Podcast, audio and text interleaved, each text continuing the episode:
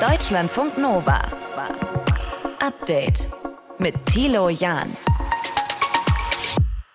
Hallo zusammen. Kanzler Olaf Scholz hat gesagt, in Deutschland es soll besser werden. Deutschland braucht bessere Regelungen für die Einbürgerung all dieser tollen Frauen und Männer. Es soll einfacher werden. Wer einen deutschen Pass will, soll nicht mehr so lange warten müssen darauf und es soll auch weniger Hürden geben bei der Einbürgerung. Das war im Koalitionsvertrag der Ampelparteien schon festgehalten. Jetzt soll sie her, die Reform des Staatsbürgerrechts. Wie die Pläne genau aussehen, das schauen wir uns heute genauer an. Und wir sprechen in diesem Podcast mit Ann Tran aus dem Deutschlandfunk Nova Team. Sie hat 2010 den ersten Versuch gestartet, die deutsche Staatsbürgerschaft zu bekommen. Und sie wird uns ihre bewegende Geschichte heute erzählen. Ich erzähle dir das jetzt und es ist das erste Mal, dass ich das überhaupt in der Öffentlichkeit so sage. Okay.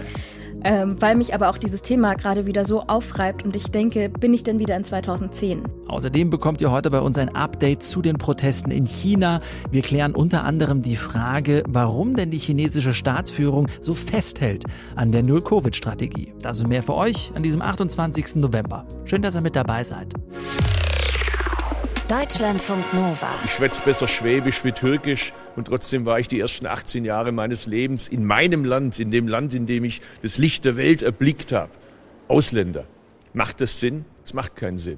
Das führt nicht dazu, dass sie darüber Integration fördern, sondern sie signalisieren einem hier geborenen Kind, das ist nicht dein Land. Cem Özdemir, Bundeslandwirtschaftsminister, sagt das und er spricht das an, was jetzt reformiert werden soll, das Einbürgerungsrecht. Die Regeln also, wer wann wie einen deutschen Pass bekommen kann, die will die Bundesregierung jetzt lockern. Es wird heftig darüber diskutiert. Wir schauen uns erstmal die Fakten an mit Gudula Geuter aus unserem Hauptstadtstudio. Was steht denn konkret in diesen Plänen jetzt drin? Das ist ein ziemlich umfangreiches Paket und es gibt ja einmal die Einbürgerung auf Antrag und dann gibt es den Erwerb der deutschen Staatsangehörigkeit, insbesondere durch Geburt. Und bleiben wir erstmal bei der Einbürgerung auf Antrag. Die soll schneller möglich sein, nämlich schon nach fünf statt bisher nach acht Jahren. Und wenn jemand besonders gut integriert ist, das kann Arbeit betreffen, das kann Sprache betreffen, in der Regel beides, dann schon nach drei Jahren, wobei man dazu sagen muss, so wie bisher auch, gibt es natürlich auch weitere Voraussetzungen für die Einbürgerung Sprachtests, dann Wissen über Deutschland, dann nicht straffällig geworden sein, zumindest nicht in bestimmtem Ausmaß und so weiter.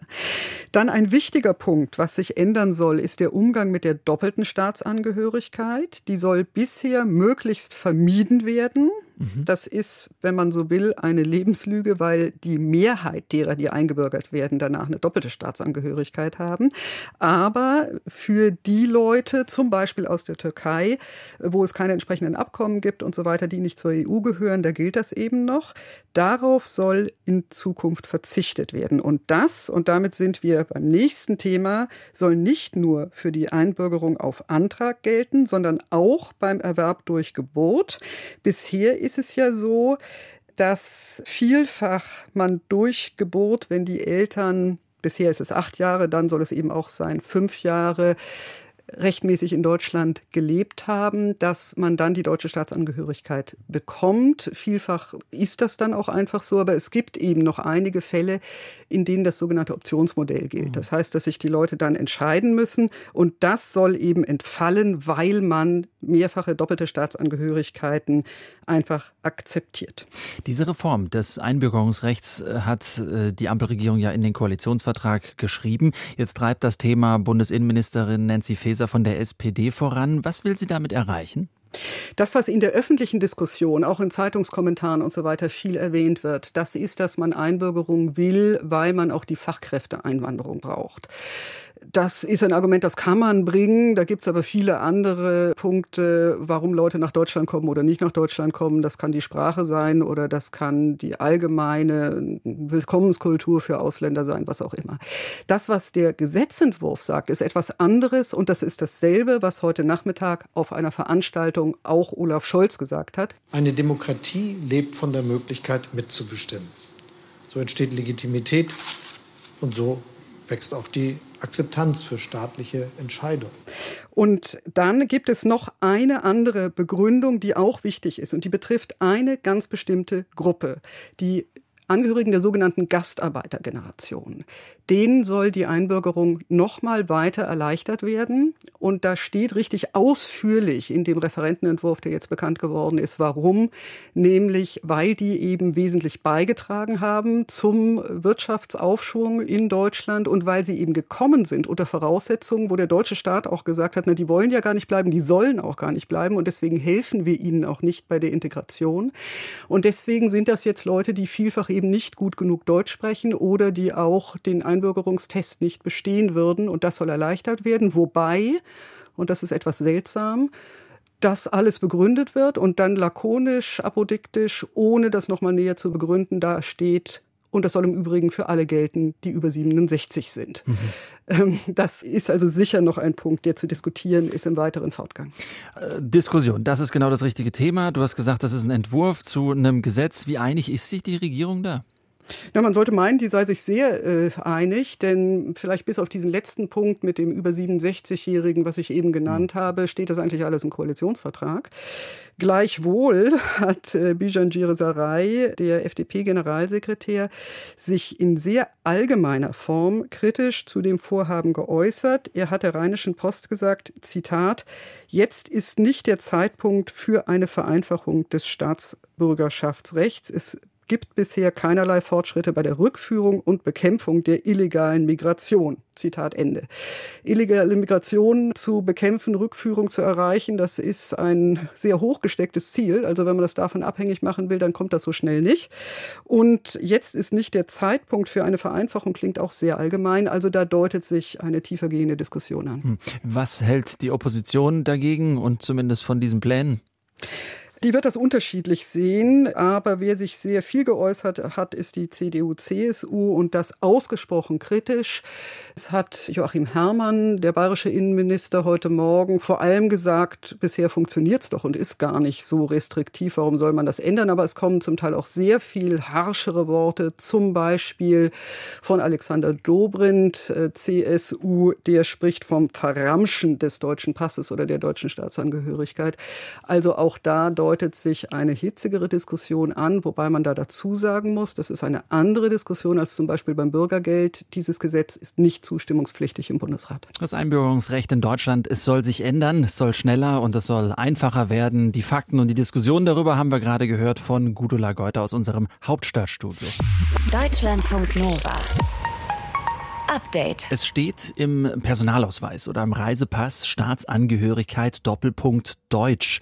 Äh, aber es bedeutet natürlich viel mehr als nur diese sieben Buchstaben in einem offiziellen Dokument. Die Bundesregierung will die Einbürgerung verändern, die Regeln dafür. Stand jetzt gilt, wer in Deutschland zur Welt kommt, Mama, Papa haben die deutsche Staatsangehörigkeit nicht, der muss bis zu acht Jahren warten. Bei Antran aus dem Deutschlandfunk Nova Team hat es noch länger gedauert. Sie ist in Deutschland geboren, hier zur Schule Schule gegangen und war elf Jahre mit diesem Thema beschäftigt. Ich habe heute mit ihr darüber gesprochen und wollte erst mal wissen, warum es denn so lange gedauert hat bei ihr. Das ist eine Mischung aus vielen Faktoren, die da reinspielen. Das erste Mal in der Ausländerbehörde war ich 2010, weil, das war auch witzig, alle meine FreundInnen, die haben einen deutschen Pass beantragt, ein Perso, ne? Das ist mhm. ja sowas, wo man auch stolz drauf ist. Ja. Und dann habe ich gedacht, ich hole mir jetzt auch ein Perso. Und dann war ich bei mir im Amt und dann haben die gesagt, sie können gar kein Perso beantragen, sie haben ja keine deutsche Staatsbürgerschaft. Mhm. Und damit fing für mich persönlich eine Misere an, weil dann war ich das erste Mal in der Ausländerbehörde und es war wirklich eine schlimme Erinnerung ist es für mich. Also so abgewiesen zu werden oder mit leeren Händen nach Hause zu gehen oder warum? Ja, einerseits dann wieder mal weniger zu sein als die anderen und andererseits ist diese Erfahrung in der Ausländerbehörde nichts Schönes. Hm. Oder war sie damals nicht? Ich habe da auch unterschiedliche Erfahrungen gemacht. Aber damals in Dresden, da ziehst du so eine Nummer, dann sitzt du da, dann musst du warten und dann behandeln die dich auch anders, als du das vielleicht kennst von Behörden und Ämtern. Da wurde dann auch gefragt, warum haben Sie das denn nicht schon eher gemacht, Ihre eigene Aufenthaltsgenehmigung beantragt, haben das Ihnen Ihre vietnamesischen Freunde nicht erzählt. Mhm. Und ich war, welche vietnamesischen Freunde? Mhm. Lass uns das noch ganz kurz klären, das brauchen wir nämlich auch, diese Info. Deine Eltern sind aus dem Vietnam hierher gekommen, haben äh, wie lange in Deutschland gelebt dann? Wann bist du zur Welt gekommen? Also ich bin 1994 zur Welt gekommen. Meine Mutter ist als Vertragsarbeiterin Ende der 80er nach Deutschland bzw. in die damalige DDR gekommen. Mhm. Genau, hat sich dann selbstständig gemacht gemacht, weil das war auch Bedingung für VertragsarbeiterInnen aus Vietnam, damit sie hier bleiben können, sonst wäre sie auch ausgewiesen worden. Mhm. Und ich bin 94 in Dresden geboren, aufgewachsen, zur Schule gegangen und bin dann zum Studium mhm. weitergezogen. Wann kam bei dir der Beschluss, du willst auch die deutsche Staatsbürgerschaft haben? Was war das für ein Moment? Erinnerst du dich noch? Hm. Also der Beschluss kam ja schon 2010. Also da wurde mir dann gesagt, woran kann es alles scheitern? Mhm. Also, na gut, Sie müssen keinen Integrationstest machen, Sie müssen keinen Sprachtest machen, weil Sie zur Schule gegangen sind und offensichtlich gut Deutsch sprechen. Aber Sie müssen einen Lebenslauf schreiben. Das war damals Bedingung, das ist es, glaube ich, heute nicht mehr. Mhm. Einseitig und zwar nicht tabellarisch, sondern wirklich, warum möchtest du Deutsche sein und warum haben Sie das überhaupt verdient? Und dann hat mir noch die Beamtin gesagt, wenn Sie da schreiben, Sie wollen hier wählen gehen, dann ist das ein, ein gutes Zeichen. Also Motivationsschreiben mehr oder weniger. Ja, ja? also es hat mhm. sich weniger nach Lebenslauf angehört als mhm. Motivationsschreiben. Da hast du einen guten mhm. Punkt. Und dann saß ich da als 16-Jährige und hat überlegt, was schreibe ich denn da rein? Und ja. warum sollte ich das einer Beamtin schreiben, die mich gar nicht kennt? Das mhm. war so total emotional. Und dann haben sie noch gesagt, ja, sie müssen nachweisen, dass ihre Eltern oder sie selbst ihren Lebensunterhalt ja. bestreiten können. Und ich habe gedacht, oh mein Gott, ich glaube nicht, dass meine Eltern, die wirklich nicht viel Geld verdient haben und auch nicht verdienen, das leisten können. Ich mhm. wusste, irgendwann steht das Studium an, ich bekomme wahrscheinlich den Höchstsatz BAföG. Wie soll ich jemals an diese Staatsbürgerschaft kommen? Und damit ja. habe ich das erstmal zur Seite gelegt, habe gesagt, hm. Und dann hat es zwölf Jahre gedauert, bis du diese Staatsangehörigkeit äh, bekommen hast. Was war das für eine Zeit dann noch für dich? Das war so eine Zeit mit Auf und Abs, weil ich auch immer wieder damit konfrontiert war, mhm. wenn du das jetzt nicht angehst, dann hat das einfach immer Konsequenzen in deinem Leben. Dann wirst du nie so sein wie die anderen. Ich wollte zum Beispiel mal nach London reisen. Ja. Ich erzähle dir das jetzt mhm. und es ist das ja. erste Mal, dass ich das überhaupt in der Öffentlichkeit so sage. Okay. Weil mich aber auch dieses Thema gerade wieder so aufreibt und ich denke, bin ich denn wieder in 2010? Mhm. Okay. Das macht gerade diese Debatte mit mir. Ich war da in London und dann wurde ich da rausgezogen und am Flughafen. Am Flughafen mhm. und dann wurde gesagt, wo ist Ihr Visum?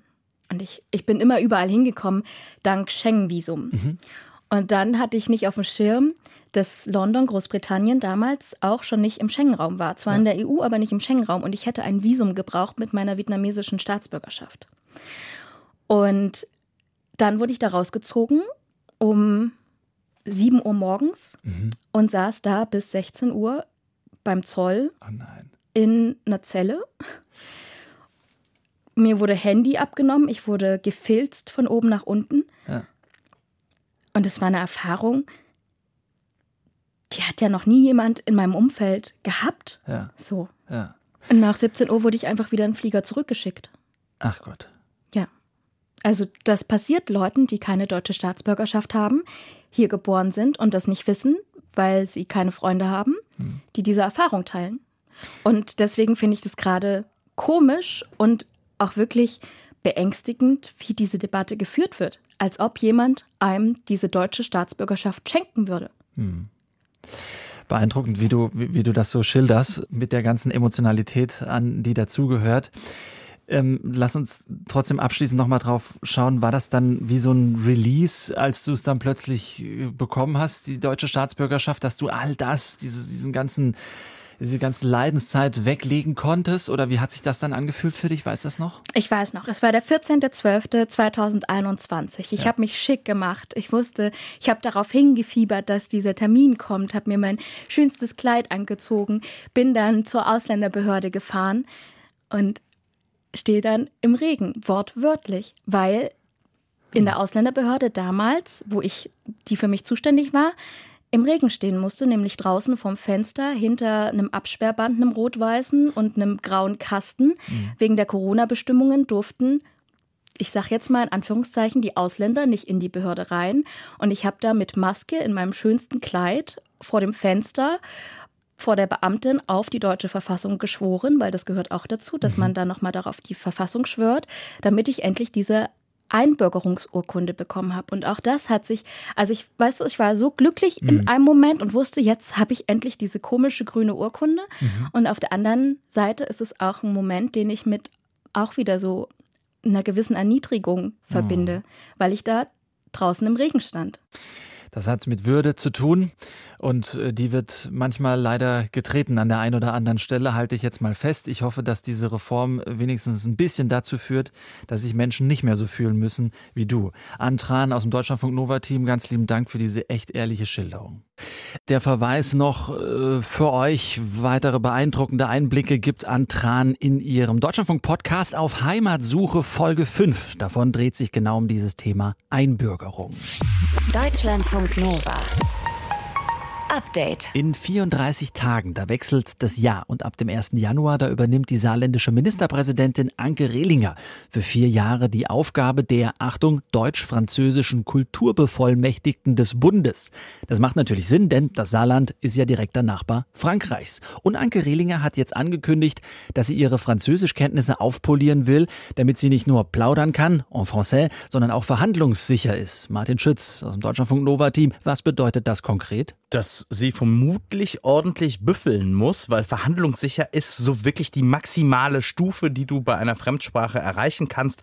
Darüber rangiert eigentlich nur noch äh, die Muttersprachlerin oder der Muttersprachler. Es gibt bei solchen Ausschreibungen für Jobs oder Stipendien ja oft diese Angaben, ne? erwartet wird Sprachlevel, da steht dann was Englischkenntnisse B1, B2, keine Bundesstraßen. Was ist verhandlungssicher? Also verhandlungssicher ist C2, ja. Also wie gesagt, die höchste der insgesamt sechs Stufen, die es eben bei dieser Unterteilung gibt. Geht los mit A1. Mhm. Da schaffst du es immerhin mal, ein paar einfache Sätze zu verstehen, findest dich so in Alltagssituationen zurecht, verhungerst also quasi nicht, sind nette Grundkenntnisse. B1, B2 solltest du im Englischen eigentlich erreichen nach dem Abi, vor allen Dingen, wenn du einen Leistungskurs hattest. Und also das heißt, du kannst dich ohne größere Anstrengungen unterhalten, kannst auch im besten Fall komplex komplexere Texte verstehen, wenn du sie mhm. gelesen hast. Und Sprachlevel C1, da wird es schon richtig munter. Also das sollte man nach einiger Zeit, die man im Ausland gelebt hat, was weiß ich, einen Studienaufenthalt oder so, erreicht haben. Und C2 bedeutet dann wirklich eigentlich kannst du praktisch alles. Also Redewendungen, frei sprechen, abstrakte Themen bearbeiten und du verstehst auch so diese kleinen, feinen Nuancen,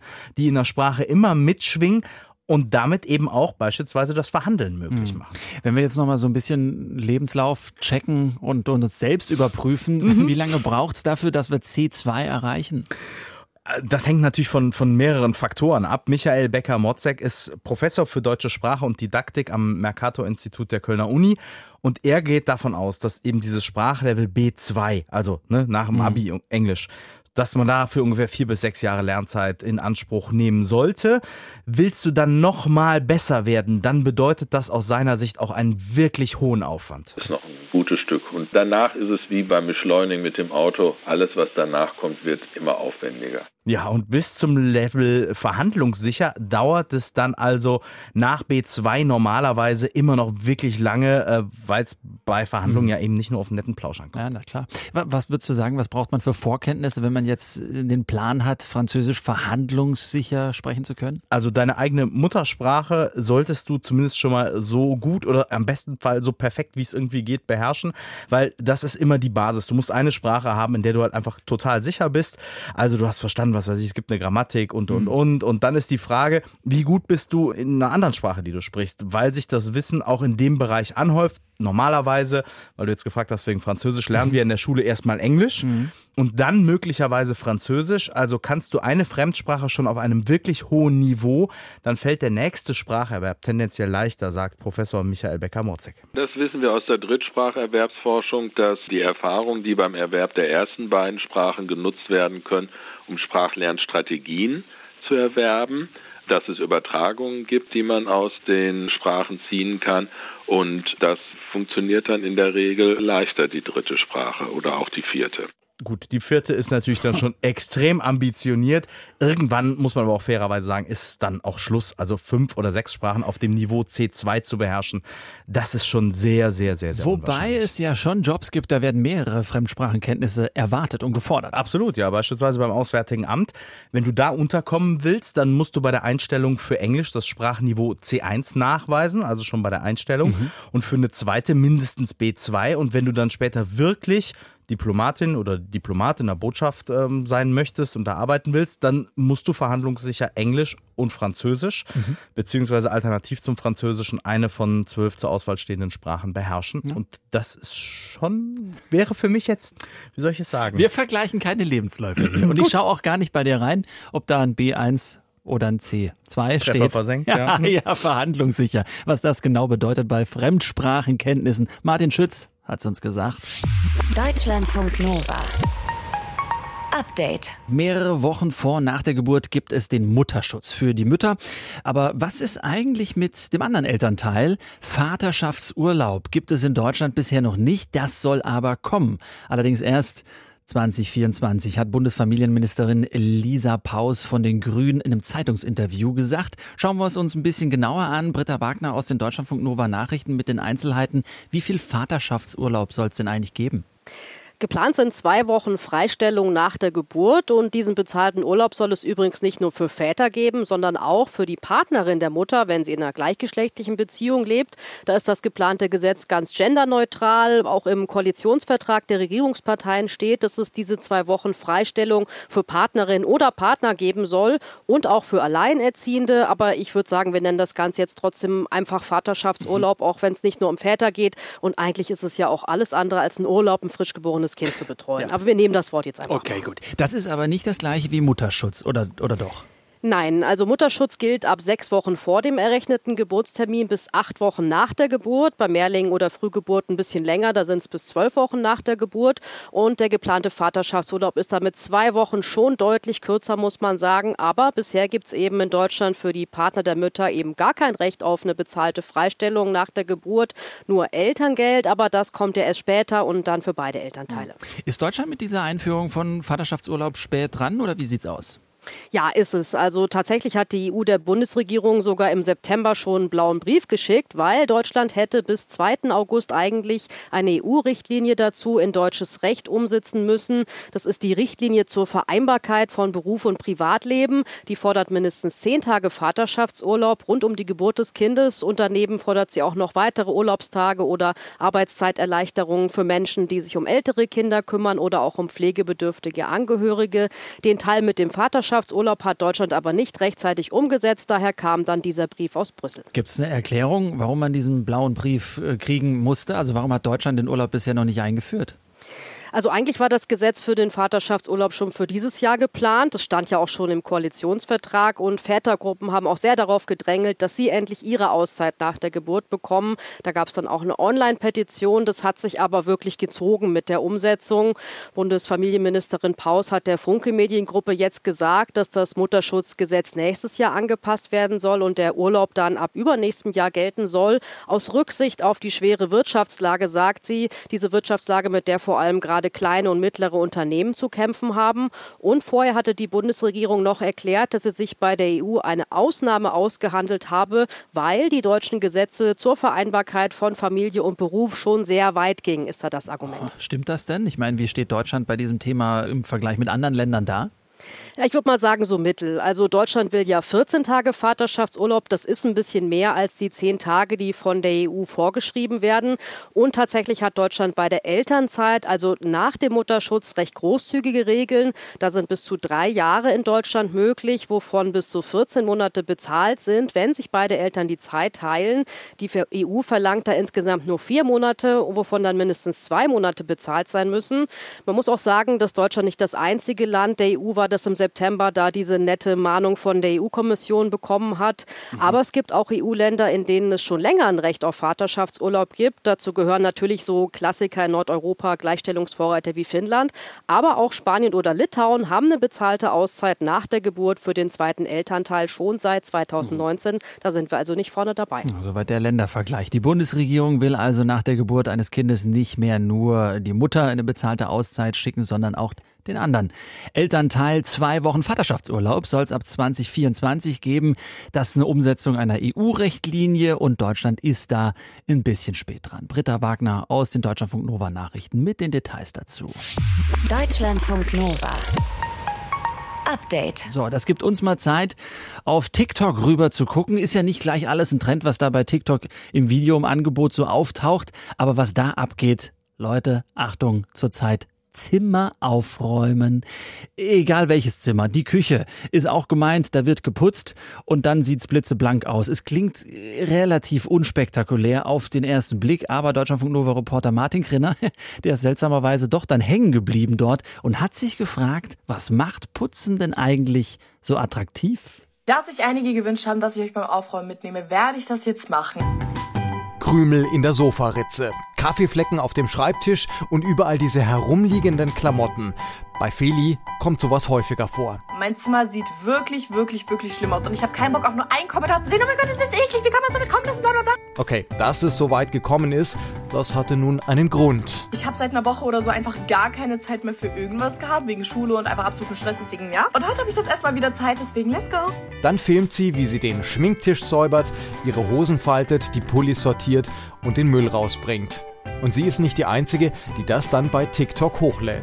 Leute, wir räumen ja zusammen ein Zimmer auf in Hoffnung, dass ihr da die Motivation zu findet, euer Zimmer auch aufzuräumen. Johnny, Clara, Sumeya, Sven und noch gefühlte 1200 andere Leute machen genau das Gleiche. Manchmal sogar mit speziellem Outfit. Erstmal ziehen wir uns um, da hole ich mir immer eine kurze Hose, ein T-Shirt. Momentan habe ich da so ein eigenes zusammengestelltes Set. Und dann heißt es, Fenster auf, Glasreiniger her, Musik an und ran ans Werk. So sah der Tisch vorher aus und so nachher. Jetzt ist wieder alles clean. Aufräumen und Putzen verschafft vielen von uns also eine große Befriedigung. Und Tausenden von Followern macht es offensichtlich Spaß zu beobachten, wie sich so ein Zimmer, eine Küche, ein Bad oder ein ganzes Haus verwandelt. Von einer Messihöhle in das Ausstellungsstück eines Möbelkatalogs. Und das in scheinbar nur 90 Sekunden. Was also ist so verdammt faszinierend am Putzen? Ich bin Nicole Karafilis und Professorin für Philosophie an der TU Braunschweig. So, und man mag es nun kaum glauben, aber die Philosophie kann auch bei dieser Frage helfen. Meint jedenfalls Nicole Karafilis. Sie hat ein ganzes Buch darüber geschrieben und sie sagt, Putzen hat ganz viel mit Selbstliebe zu tun. Und das nicht nur, weil wir es uns selber hübsch machen, sondern weil der Mensch, der putzt, sich mit seinen eigenen Überresten beschäftigt. Im Staub sind zum Beispiel ganz viele Haare und Körperzellen mit drin. Die Kaffeeflecken kommen vom Kaffee trinken und sogar der Urinstein im Klo, das ist dieses verdammt hartnäckige braune Zeug unten am Abfluss, hat überraschend große Ähnlichkeiten mit uns. Bewundern Sie mal, was das für eine komplexe chemische Verbindung ist.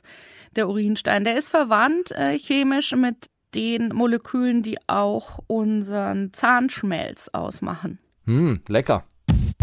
Vielleicht liegt es aber auch noch an etwas anderem. Putzen hat nämlich auch viel mit Sport gemeinsam, meint der Neurowissenschaftler Henning Beck. Putzen hat auch bessere Effekte als ja, andere physische Tätigkeiten, die man so durchführen könnte. Beobachten kann man das zum Beispiel bei Leuten, die sich einen Saugroboter kaufen und den dann regelmäßig durch ihre Wohnung schicken. Dann aber feststellen, es fehlt ihnen was. Das Problem ist nämlich nicht nur, dass der Roboter die Ecken einfach nicht sauber bekommt, die Leute entwickeln ganz oft einen gewissen Bewegungsmangel. Denn das Wischen, das Saugen und das Schrubben fordert Körper und Geist gleichermaßen, meint Henning Beck. Also man bewegt sich im Raum, man muss verschiedene Dinge koordinieren, man hat in der Regel auch einen Plan, ein Ziel, was man erreichen will und das erledigt man dann auch. Also wenn du jetzt hier den Boden nass wischst, dann hast du ja vorher überlegt, welche Regionen besonders schmutzig sind und wie du dieses Ziel erreichst. Und das scheint noch ein bisschen andere Effekte zu haben, als wenn du jetzt einfach nur auf dem Fahrrad sitzt und durch die Gegend fährst. Ja, da ist jetzt dieses planende, zielgerichtete Handeln nicht so ausgeprägt wie jetzt beim Putzen. Vielleicht kommt die Sehnsucht nach Sauberkeit aber doch noch ganz woanders her. Wenn wir aufräumen und putzen, dann schaffen wir damit ja Ordnung im Zimmer, in der Wohnung oder im Haus. Zugleich aber schaffen wir damit Ordnung in unseren Köpfen. Und wenn es da drunter und drüber geht und tausend Sorgen uns umtreiben, weil eine Prüfung ansteht, weil wir Streit mit den Freunden hatten oder der Mitbewohner nervt oder, noch eine Nummer größer, weil die Krisen in der Welt einfach nicht aufhören wollen, dann ist Aufräumen manchmal die beste Akuthilfe, um im Gleichgewicht zu bleiben. Und wenn dann zu Hause alles an seinem Platz ist, dann kann man immer noch anderen Leuten beim Putzen zusehen. Jetzt bin ich auch schon so gut wie fertig, hat nur zwei Stunden gedauert. das hilft manchmal auch schon und es spart eine Menge Zeit. Deutschlandfunk Nova. Update. Schauen wir nochmal nach oben ins All. Am Wochenende ist nämlich da ein Frachter angekommen auf der internationalen Raumstation. Eine Raumkapsel mit allem möglichen Kram drin, neue Solarpaneele, ja, da piept's unter anderem, aber auch Futter. nämlich eine spezielle Tomatensorte, damit sich die Astronautinnen und Astronauten auf der ISS gesünder ernähren können. Ich habe darüber heute gesprochen mit Paul Zabel vom Deutschen Zentrum für Luft- und Raumfahrt und wollte erstmal von ihm wissen, wie das funktioniert mit den Tomaten da oben. Ja, genau. Also es gibt auf der ISS ein Pflanzenanbausystem, das heißt Veggie. Das wurde auch von der NASA dort installiert und darin kann man Pflanzen anbauen. Mhm. Jetzt gab es vor ein paar Jahren ja mal die Meldung, dass die Besatzung selbst auch mal Salat dort oben angebaut hat. Äh, Tomaten, ist das jetzt Next Level? Das ist auf jeden Fall die nächste Stufe. Ähm, Salat oder Blattgemüse ist doch noch relativ einfach anzubauen. Es geht auch recht schnell. Tomaten, da rechnet man dann schon so mit drei, vier Monaten Wachstumszeit. In der Zeit muss auch die ganze Technik natürlich durchgehend funktionieren. Hm, das heißt, das ist das Problem, dass die Technik oft abraucht. Die ist bei der Tomate anspruchsvoller. Genau, das ist zum einen anspruchsvoller und natürlich auch bei der Tomate, so mit den Blütenbildung, Fruchtbildung sind auch mehrere Pflanzenstadien sozusagen, die die Pflanze durchläuft und das macht es auch noch ein bisschen komplizierter. Hm. Wie gut wächst Gemüse da oben? Oh, es wächst erstaunlich gut. Also Pflanzen sind da wirklich sehr, sehr anpassungsfähig. Ähm, solange man denen genug Nährstoffe, Wasser und Licht gibt, wachsen die auch unter Schwerelosigkeit. Und wie weit ist man da in der Forschung? Hat man da schon alles im Endeffekt raus? Nee, alles bei weitem noch nicht, aber wir machen wirklich Schritt für Schritt Fortschritte, also sowohl die Amerikaner als auch wir hier in Europa. Hm. Sonne gibt es ja nicht so richtig da, oder? Wie lösen Sie das? ja, genau. Sonne gibt es auf der ISS nicht wirklich. Also zumindest nicht im Innern. Die Pflanzen werden dort mit, mit LED-Lampen beleuchtet. Mhm. Und dann gibt es ein, ein kleines Tröpfchensystem, wonach die gegossen werden oder wie ist das eingerichtet? Ja, die Pflanzen äh, dort in dem speziellen Fall, die wachsen in so Art Kissen und die Kissen sind mit so einem porösen Gestein gefüllt, was das Wasser gut aufnimmt und die Nährstoffe speichert und dann ziehen sich die Pflanzen das quasi aus diesem Kissen heraus. Jetzt wissen wir alle, Tomaten sind lecker und auch anderes Gemüse, aber das hat auch einen psychologischen Effekt da oben, ne? Ja, auf jeden Fall. Also die man muss sich ja vorstellen, die Besatzung ist abhängig von der Technik um sich ringsherum und sieht eigentlich in jede Richtung, in die sie schaut, irgendwelche technischen Systeme. Und da ist so eine Pflanze, sowas Natürliches, schon wirklich, wirklich schön anzuschauen und, und wirklich hilfreich für die Psyche und die frischen Lebensmittel dann natürlich auch. Mhm. Und so eine Tomate, das wissen wir auch, die kann ganz unterschiedlich schmecken und manchmal auch ein bisschen wässrig ist. Sie hat die vollen Geschmack, die Tomate auf der ISS. Also die Sorte, die jetzt auf der ISS angebaut wird, die haben wir auch selber bei uns schon mal getestet und angebaut. Die schmeckt wirklich hervorragend. Also die ist wirklich sehr, sehr intensiv im Geschmack. Das Kulinarische kann er auch noch. Paul Zabel vom Deutschen Zentrum für Luft- und Raumfahrt. Wir haben über eine spezielle Tomatensorte gesprochen, die bei den Astronautinnen und Astronauten auf der Internationalen Raumstation ISS angebaut wird neuerdings. Ganz lieben Dank fürs Gespräch. Gerne. Deutschlandfunk Nova. Update. Immer Montag bis Freitag auf deutschlandfunknova.de und überall, wo es Podcasts gibt. Deutschlandfunk Nova.